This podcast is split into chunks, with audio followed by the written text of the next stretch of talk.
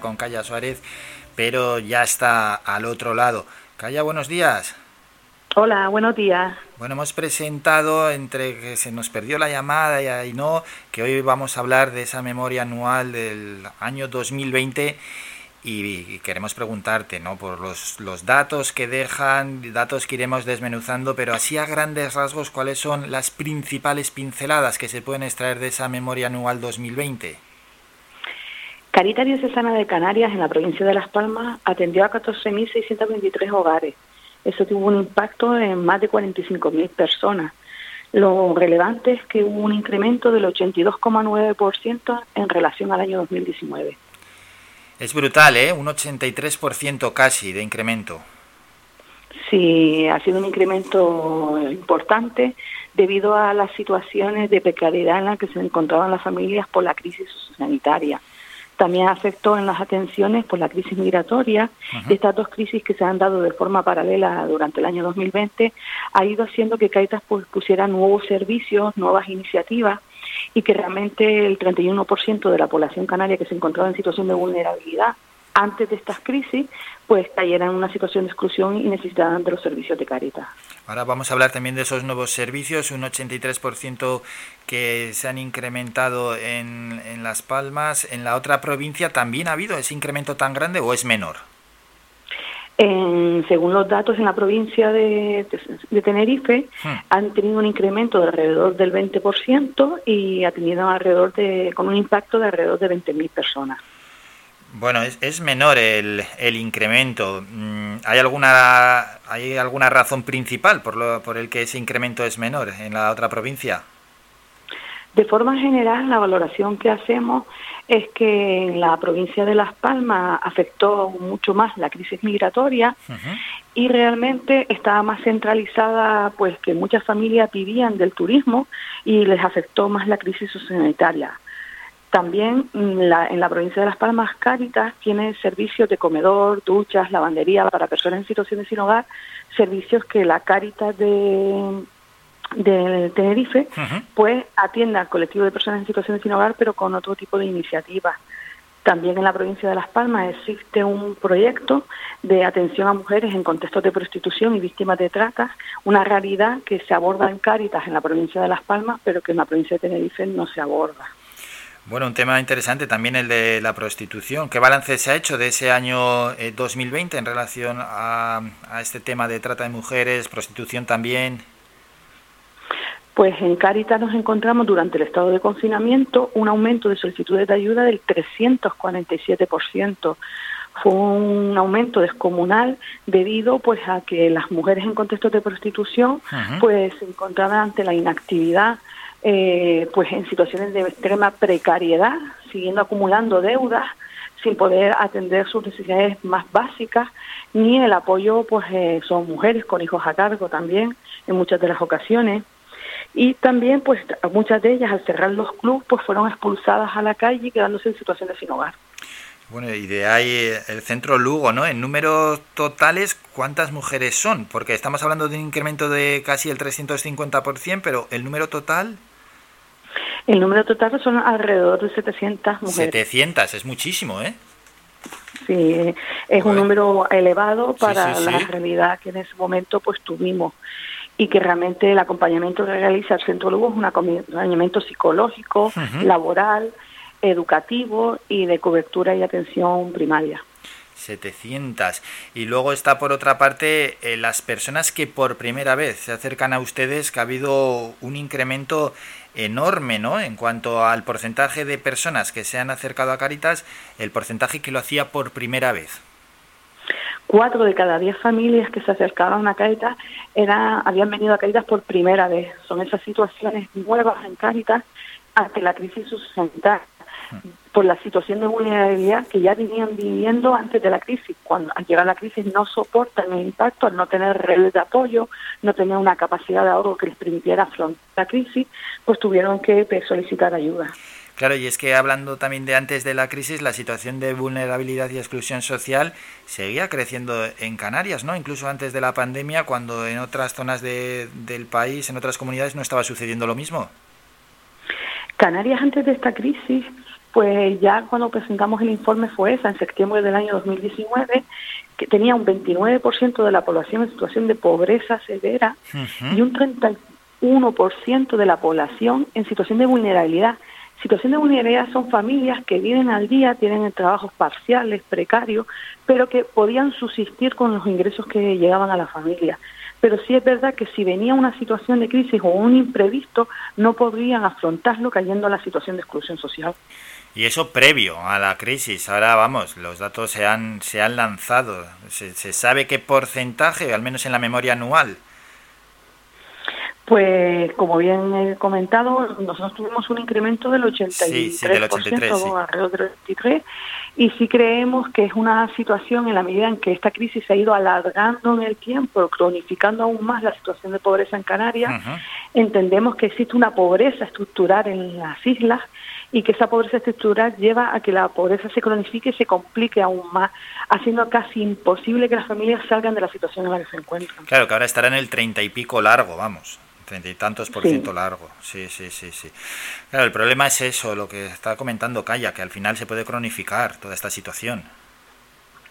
Creemos que ya se está cronificando, más aún en aquellos colectivos en mayor situación de exclusión social, el sinogarismo, la exclusión residencial. Ya el informe de Fuerza presentaba que los tres derechos más vulnerados en Canarias eran el derecho al empleo, el derecho a la vivienda y el derecho a la salud. Los más básicos.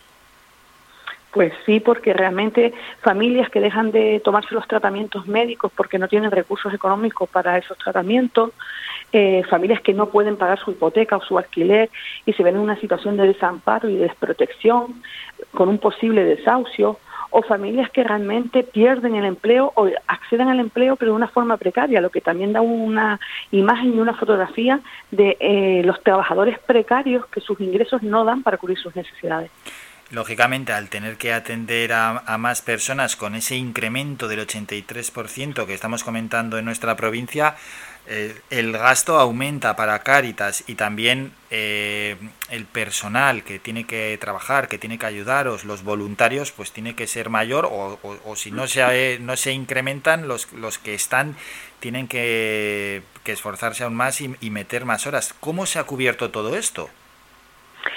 Pues nosotros recibimos financiación, eh, por una parte, por la Administración Pública para proyectos que ya veníamos desarrollando y durante el 2020 eh, tuvimos una iniciativa de aportar de forma excepcional por el COVID, tanto del Gobierno de Canarias como del Cabildo de Gran Canaria, y eso nos posibilitó por iniciativas nuevas a servicio o poder paliar el incremento que estábamos teniendo como en servicios de comedores.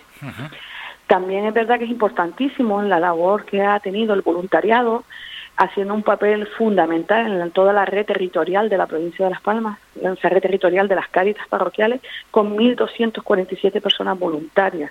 Y por supuestísimo, en servicios básicos tuvimos que hacer refuerzos, creando equipos burbujas por las medidas preventivas, poniendo personal de refuerzo. Buah, es un buen número, ¿eh? Más de 1.200 personas que se han acercado para echar una mano. Sí, ya Caritas contaba con un número importante de voluntariado en la provincia de Las Palmas, pero esta crisis ha hecho pues que personas que realmente pues estaban en situación de ERTE o que estaban descubriendo la realidad en su entorno más cercano quisieran comprometerse echando una mano pues, en cada una de las iniciativas que poníamos en funcionamiento. Todo aquel que quiera echar una mano y quiera ser voluntario, ¿cómo puede acercarse? Hay diferentes vías para acceder al voluntariado en Caritas. Una es la puerta de entrada más común local, que es las Caritas parroquiales, acercándose y preguntando por el responsable de esa Caritas parroquial, llamando por teléfono a la sede central de Caritas, donde empezaremos un procedimiento de acogida a esa nueva persona en base a sus perspectivas y sus intereses o su ubicación geográfica en la diócesis. Y también a través de la página web pues hay una pestaña que pone pues este voluntario y ahí también puedes eh, solicitar pues querer acceder al voluntario de Caritas. Y en cuanto a las personas que han acudido en este año 2020 que vienen reflejadas en esa memoria anual, ¿cuál es el perfil de la si es que se puede trazar un perfil, ¿no? de aquellos que han acudido a Caritas en, mayoritariamente? Pues el 63% de las personas que accedieron a la Caritas son mujeres. Eh, hay un número significativo importante de familias monomarentales al estar encabezadas por una mujer con hijos a cargo, el 60% de nacionalidad española y están en situación de desempleo el 72% de las personas que hemos atendido. En edades comprendidas entre los 40 y 59 años, pero sí es verdad que ha habido un repunte importante del un 33% de las personas atendidas que están entre los 29 y los 39 años una fotografía que constata pues el nivel de población joven en paro. Ya, ya, ya. Y bueno, y el dato que ha dejado, el de mujeres en situación monomarental, claro, pues uno podría pensar, bueno, pues igual va una mujer en representación de su familia, pero no, no, no, no es así. En, muchas ocasiones, la, generalmente las familias monoparentales están encabezadas por una mujer principalmente y con responsabilidades ah, por el cargo de los menores, que durante el estado de confinamiento se complicaba aún más la situación pues, por ejemplo, por poner un ejemplo sencillo y cercano, pues una dependienta de un supermercado que tenía que trabajar porque los servicios estaban abiertos durante el estado de confinamiento, pero no tenía con quién dejar cuidado a sus hijos, ya que los colegios estaban cerrados y al no tener redes de apoyo se le hacía muy imposible y casi haciendo malabares pues la conciliación familiar y laboral. Y en cuanto a la implantación del ingreso mínimo vital, ¿esto qué ha supuesto? ¿Ha tenido algún, e, algún efecto? ¿Lo habéis analizado desde Cáritas? Pues en las familias que llegan a Cáritas encuentran serias dificultades en el acceso al ingreso mínimo vital por varias razones. La principal es la brecha digital, donde el no acceso a las nuevas tecnologías en periodos anteriores era una consecuencia de la pobreza, pero ahora está suponiendo una causa de la misma, ya que el acceso a derechos a la administración pública es a través de la vía telemática y hay muchas familias que no tienen acceso ni conocimiento para poder hacer llegar a esa prestación. Hay que entender que poco más de 5.000 hogares eh, fueron recibieron el ingreso mínimo vital con datos de marzo del Ministerio, del marzo de 2021, y realmente hay muchas familias que o están en procedimiento, según las páginas web, la solicitud o han, han sido denegadas por falta de documentación, por no haber, por un defecto de forma, al no tener habilidades ni posibilidades de poder hacerlo de forma adecuada, y otras que colectivos que están en grave situación de exclusión social que no acceden al ingreso vital, como puede ser personas en situaciones sin hogar, mujeres en contexto de prostitución, personas mayores. Llegamos a un cúmulo de situaciones que, da, que no están posibilitando por la culpa de la brecha digital, que en estos momentos se está convirtiendo en una causa de situaciones de exclusión social. Claro, y eso, la, la brecha digital y luego el procedimiento que ha comentado Calla, que es algo engorroso. Esto, bueno, está está imposibilitando a bastantes personas poder acceder, como hemos comentado, a ese ingreso mínimo vital. Tampoco parece que haya mucha voluntad desde la Administración para cambiar esto. Creemos que la Administración pública eh, también ha tenido que sufrir la crisis sociosanitaria poniendo alternativas y recursos intentando buscar herramientas metodológicas que permitan que el sistema público de protección social siga adelante pero esas medidas preventivas también están alejando, alejando a la ciudadanía del sistema de protección social, porque esas herramientas están enfocadas a la vía telemática y los colectivos en mayor situación de exclusión social no tienen ese acceso tan fácil como podríamos eh, pensar. Entonces sí creemos que hay una voluntad de intentar gestionar esta crisis de la forma que se considera lo más apropiado a través de la vía telemática, pero realmente no se pisa pies en el terreno cuando estamos hablando de colectivos en grave situación de exclusión social y cuando el nivel de población en situación de pobreza tiene un nivel alto de no haber superado los estudios primarios. Y una última pregunta para Calla Suárez. Antes ha comentado ¿no? los nuevos servicios que ha tenido que ofrecer Cáritas, ¿cuáles son? Pues, por ejemplo, varios de ellos, por poner ejemplo, durante el estado de confinamiento eh, fueron expulsadas de los domicilios, perdiendo su empleo las empleadas del hogar, y eso propició que gracias a la colaboración de una fundación pudimos contratar a empleadas del hogar a través de Cáritas para apoyar el servicio de ayuda a domicilio y cuidados a personas mayores en situación de pobreza y exclusión que eran dependientes y estaban solas. Eso tuvo un efecto muy multiplicador porque por un lado atendimos la necesidad de estas empleadas de hogar que habían perdido el empleo sin ningún tipo de recurso ni posibilidad en muchas de las ocasiones solicitar ninguna ayuda o entrar en los ERTES porque no estaban contratadas y por otro lado atender a los mayores que se encontraban en situación de desamparo y aislamiento al estar solos sin ningún tipo de redes de apoyo. Otro servicio que pusimos en funcionamiento a solicitud del Ayuntamiento de Las Palmas de Gran Canaria es la elaboración de comida en el comedor de la Avenida de Escaleritas aquí en Las Palmas de Gran Canaria para elaborar comida y que a través de protección civil esa comida fuera trasladada a los domicilios de las personas mayores que no podían salir y que en su momento podían acceder a las ayudas a través de las cafeterías o bares de alrededor de su domicilio, pero en estos momentos al no poder salir tenían que ser llevadas su comida a su domicilio. También hemos puesto en funcionamiento talleres prácticos para que las personas puedan sacarse el certificado digital, para poder gestionar las ayudas y tener acceso a las, al sistema de protección social y a las ayudas públicas, pues dando formación y habilidades prácticas para el manejo de las nuevas tecnologías, para enseñar a la ciudadanía en situación de exclusión social a solicitar las ayudas públicas para poder acceder al sistema de protección social. Y un sinfín de iniciativas que también se pusieron en funcionamiento, para ir atendiendo y paliando el impacto de esta crisis. La desprotección de las mujeres en contexto de prostitución, se hizo todo un trabajo de calle en coordinación con otras entidades, tanto sociales como públicas, para poder atender al número significativo de mujeres en contexto de prostitución a través del trabajo de calle, pues visitando Cruz o en coordinación con la policía local para poder atender a este colectivo que se estaba quedando en la calle por el impacto del confinamiento y la parada laboral.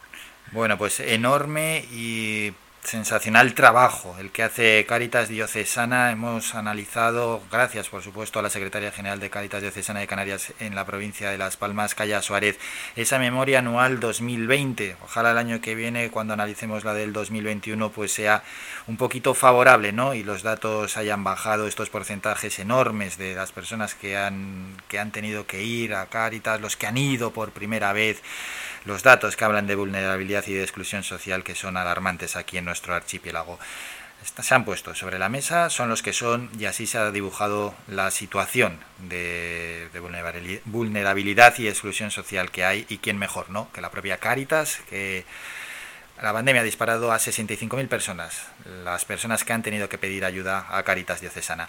Calla, muchísimas gracias por estos minutos, por todos los datos que, que nos ha puesto encima de la mesa, lo bien que lo ha explicado esa memoria anual 2020. Gracias y que pase un buen día. Muchas gracias a ustedes.